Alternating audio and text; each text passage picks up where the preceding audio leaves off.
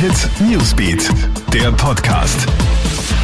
Hi, ich bin's, Clara Jirovetz und das ist ein News Update am Donnerstagabend.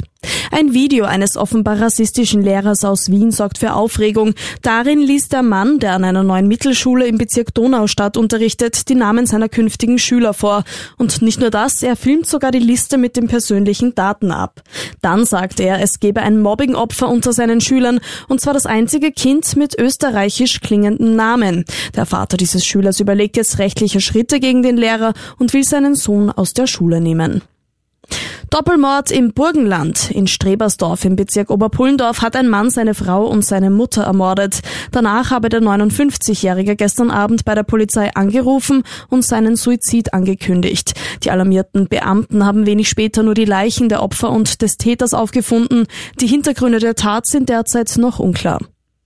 Er ist ein brillanter, aber komplizierter Mensch. Mit diesen Worten bittet Kim Kardashian jetzt um Mitgefühl für ihren Mann Kanye West. Der hatte ja zuletzt bei einem Wahlkampfauftritt mit verwirrenden Aussagen zum Thema Abtreibung für Aufregung gesorgt. Kim schreibt jetzt auf Instagram, dass ihr Mann unter einer bipolaren Störung leide.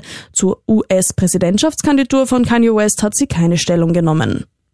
Alle Updates checkst du dir auch online auf KroneHit.at und stündlich im KroneHit Newsbeat. Ciao und bis bald. Hit Newsbeat, der Podcast.